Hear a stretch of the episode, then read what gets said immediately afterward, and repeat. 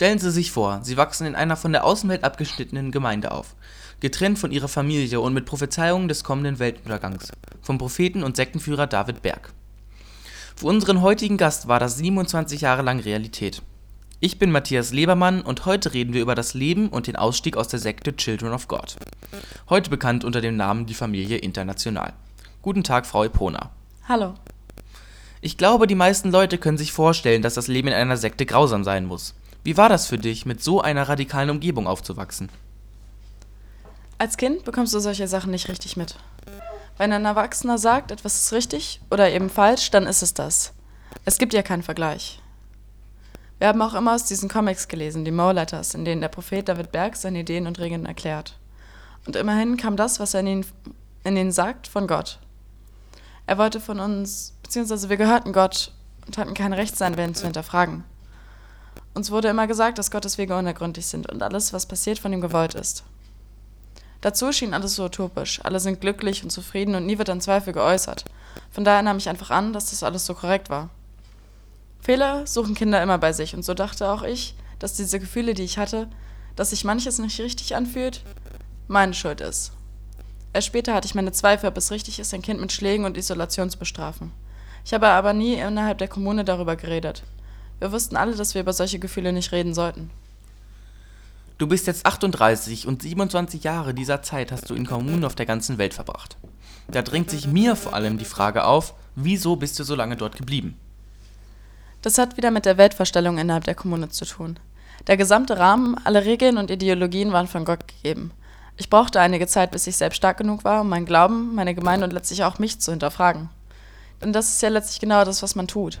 Man verrät seine Freunde und Familie damit, dass man seinen Zweifel an dem gemeinsamen Glauben äußert und es kommt einem so vor, als, ja, als würde man ein perfektes Leben einfach wegwerfen. Für lange Zeit habe ich den Fehler bei mir gesehen und dachte, ich würde einfach nicht dazu passen. Ich beschämte meine Kommune damit und wollte mich dringend bessern. Einerseits, um meine eigenen Fehler zu beseitigen, andererseits, um weiteren Strafen zu entgehen. Einmal, ich war ungefähr neun, wurde ich zwei Tage lang in einen Raum gesperrt und mir wurden Mo-Letters anstatt Essen gegeben, weil ich Widerworte gegen einen Erwachsenen geäußert hatte und mir sollte das Wort mit dem Löffel gefüttert werden. Ich weiß noch, es war ziemlich kalt, weil es Winter war und es in dem Zimmer keine Heizung gab. Ich war die ganze Zeit alleine, hatte Angst und wusste nicht, wann ich wieder aus dem Raum gelassen werden würde. Selbst Monate danach konnte ich nicht richtig schlafen. Bin immer wieder aufgewacht, weil ich dachte, ich wäre wieder in diesem Zimmer. Gleichzeitig hatte ich Angst, meine Kommune zu verlassen. Wir wussten, dass die Welt außerhalb böse und verrucht ist und Gottes Zorn auf sich ziehen wird. Aussteiger sind Teil dieser Gesellschaft und jeglicher Kontakt, auch von Familienmitgliedern, wird abgebrochen. Man verliert also sein ganzes soziales Umfeld. Auch finanziell dürfte es schwierig gewesen sein, da Mitglieder ja nicht normal arbeiten, sondern von Betteln und Spenden leben. Genau, uns wurde gesagt, dass wir die Gesellschaft draußen meiden sollten, aber möglichst viel schmarotzen sollten. Das heißt, dass wir alle tagsüber rausgegangen sind, um zu betteln und zu missionieren. Wir konnten jedoch nichts von den Einnahmen behalten und auch private Rücklagen hatten wir nicht. All dein Besitz geht, wenn du eintrittst, an die Kommune über. Da erschien es mir unmöglich auszusteigen ohne Hilfe von außen. Da ihr von einigen Dingen nichts oder nur Falsches wusstet, ist um die Mitglieder fast schon eine ganz eigene Realität gesponnen worden, richtig? Diese Hervorhebung ist für mich immer wieder komisch, einfach weil ich erst seit kurzem wirklich verstehe, dass zwei Dinge gleichzeitig wahr sein können. Für mich gab es lange Zeit nur eine wahre Realität und der Rest war schlichtweg falsch. Uns wurde schon, als ich noch klein war, von, den, von der kommenden Apokalypse erzählt. Nicht etwa wie eine richtige Gruselgeschichte, sondern als eine frohe Verkündung. Und zwar ein Platz im Himmel reserviert, während Gott über die restliche Welt richten würde. Für viele war das ein Grund zum Feiern. Ich hingegen hatte regelmäßig Albträume davon, wie ich sterbe, und habe sie manchmal immer noch. Die Hälfte meiner Gedanken kreiste um meinen Tod und dass ich nie das Alter von 13 Jahren erreichen würde. Wie würdest du deine Kindheit dann beschreiben? Wenn ich mich einfach so zurückerinnere, hatte ich eigentlich eine sehr schöne Kindheit. Nicht alles war schlecht. Zum Beispiel haben wir in großen Kommunen zusammengelebt. Es waren immer mindestens 50 Kinder da. Spielen ist leider, je nachdem, wo man aufwächst, untersagt oder wird zur Vermittlung von COG-Werten verwendet.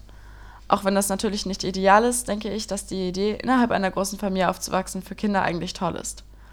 Auch wenn es in der Praxis nicht geklappt hat, unterstütze ich trotzdem den Gedanken. Außerdem gibt es kein Problem mit Rassismus. Was sie zusammenhält, ist der Glaube und darüber hinaus werden alle Unterschiede einfach abge abgetan. Sie sind auch sehr weltoffen und kritisieren jemanden außerhalb der Gruppe, der nicht ihrer Meinung ist und reagieren erst, wenn sie sich angegriffen fühlen. Ich glaube, das war einer der Hauptgründe, wieso es so schwer war zu gehen. Ich habe erst spät realisiert, wo ich aufgewachsen bin. Ich wusste natürlich, dass ich etwas anders lebte. Wir hatten keine Schule, sondern haben gearbeitet oder uns mit religiösen Schriften befasst. Und draußen liefen natürlich Menschen rum, auch wenn ich das nicht durfte. Aber ich habe nie einen gravierenden Unterschied erlebt. Es sind ja jetzt schon etwas mehr als zehn Jahre, seitdem du die Sekte verlassen hast. Wie war es für dich, nachdem du die Sekte verlassen hattest?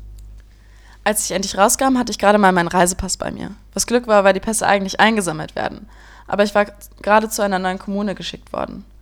Nachdem mir einer der Lieder sagte, dass ich in eine Kommune in Dänemark reisen sollte, um jemanden zu treffen, wusste ich, dass das vermutlich meine beste Chance sein würde, rauszukommen. In westlichen Kommunen werden die Regeln meist nicht so strikt durchgesetzt, sodass man nicht unbedingt in einer geschlossenen Kommune lebt, sondern sich theoretisch frei bewegen kann. Ich war ja schon oft zum Missionieren oder Flirty Fishing draußen gewesen, aber in Ländern wie Dänemark war ich seitdem ich sieben war nicht mehr. Ich hatte mir den Ausstieg einfacher vorgestellt. Innerhalb unserer Kommune wird Bildung nicht als wirklich wichtig angesehen. Den meisten wurden daher nur die wichtigsten Sachen beigebracht und es wurde sogar davon abgeraten, seine Kinder zu einer Schule zu schicken. Dementsprechend gibt es, nicht viele, die, gibt es viele, die einmal nicht richtig rechnen können. Eines der Kinder, die ich in Griechenland kennengelernt habe, konnte mit sieben Jahren gerade mal bis 24 zählen. Einfach weil sich keiner die Zeit genommen hatte, sie richtig beizubringen. Ich hatte also, als ich eigentlich einen Neuanfang machen wollte, gar keine Möglichkeiten. Und mit welchen Problemen wurdest du dann nach deinem Ausstieg konfrontiert? Ich habe bis jetzt auf fünf Kontinenten in 47 Ländern gelebt und war deswegen nie lange am selben Ort, wie man sich vorstellen kann. Und auch meine Bezugspersonen haben sich ständig geändert. Ich habe dadurch nie richtig gelernt, eine Beziehung zu irgendjemandem aufzubauen. Und mit Beziehungen meine ich nicht wie mit einem Partner, sondern mit Freunden und auch Familienmitgliedern. Zusätzlich ist das, was ich von den Erwachsenen aufgenommen habe, verzerrt. Ich erinnere mich, dass wenn wir mit Schlägen bestraft wurden, der Erwachsene einen danach immer umarmt und gesagt hat, dass er einen liebt und dass er das aus Jesu Liebe heraus tut. Liebe hat mir Angst gemacht, weil es für mich bedeutete, bestraft zu werden. Ich habe häufig immer noch das Problem, dass ich sehr schüchtern bin und Probleme habe, mich Menschen zu nähern, geschweige denn zu öffnen. Alles aus Selbstschutz, weil ein kleiner Teil von mir immer noch davon überzeugt ist, dass alle Menschen so sind. Gerade am Anfang war das schwierig, weil ich bei allem eigentlich nur daneben stand. Ich hatte so sehr Angst, die Aufmerksamkeit auf mich zu richten. Auf der einen Seite, weil ich das Gefühl hatte, jeder würde sofort sehen, dass ich nicht normal bin. Und auf der anderen Seite, weil ich Angst hatte, einen Fehler zu begehen. Selbst nachdem ich Freunde gefunden hatte, musste ich noch lernen, sie zu behalten. Normale Dinge, die man so mit Freunden macht, kannte ich nicht. Genauso wie normale Gesprächsthemen. Ich hatte so einen riesigen Abstand zu dieser Welt, den ich immer noch sehe, auch wenn er mittlerweile nicht mehr so groß ist. Manchmal saß ich einfach tagelang im Zimmer meiner Großeltern. Es war einfach zu viel auf einmal zu lernen. Ich musste mein ganzes Weltbild anpassen und akzeptieren, dass ich über Jahre manipuliert wurde, einfach nur weil irgendein Verrückter sich entschieden hat, seine Passion in einem Kult zu vereinigen es macht mich immer noch wütend, nicht nur für mich, sondern für alle, die darunter leiden. Es ist hart zu wissen, dass all das, was du ertragen hast, keinen Sinn hatte und dir nichts außer Schaden zugefügt hat. Und wie ist es jetzt für sie? Wofür die Children of God mittlerweile leider am meisten bekannt sind, ist nicht ihre Botschaft oder ihr konversatives, striktes Leben, sondern der Umgang mit Sexualität. Ich habe ein sehr verdrehtes Bild, was solche Sachen angeht. Man könnte die Children of God im weitesten Sinne wohl als sehr liberal bezeichnen. Ich habe eben zum Beispiel das Flirty Fishing erwähnt. Dazu kam 1993 ein entsprechendes Comic raus, in dem David Berg seine Anhängerin dazu aufruft, sich im Namen der Kommune zu prostituieren. Weiterhin wird ein sogenanntes Sharing praktiziert. Es gibt Listen, auf denen eingetragen wird, wer mit wem wann schläft. Es ist verpönt, nur einen Partner zu haben. Man wird von der Kommune regelrecht unter Druck gesetzt, seinen Körper an sie zu verkaufen. Beziehungen, die, ich seitdem hatte, haben daher nie lang gehalten. Auch wenn ich die Idee, einen Partner zu haben, den man nicht teilen muss und auf den man sich verlassen kann, schön finde, habe ich jedes Mal zu sehr Angst, um zu bleiben.